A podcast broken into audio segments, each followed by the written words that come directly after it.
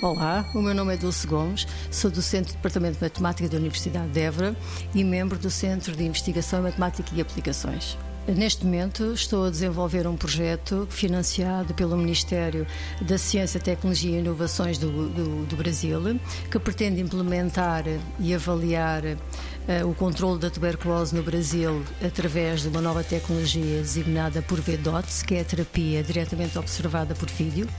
A tuberculose é uma doença eh, ainda extremamente letal.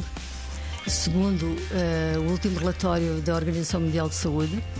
os doentes sem tratamento têm uma taxa de mortalidade de 50%, mas com tratamento, cerca de 85% das pessoas podem ser curadas.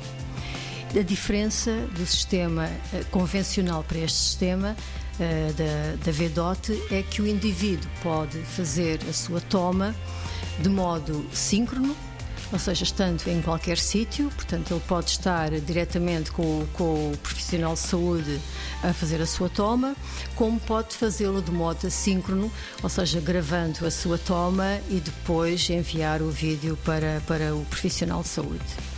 Nos países em que esta, esta metodologia tem sido aplicada, os resultados têm, têm sido bastante favoráveis, porque mostra realmente que é uma tecnologia muito mais flexível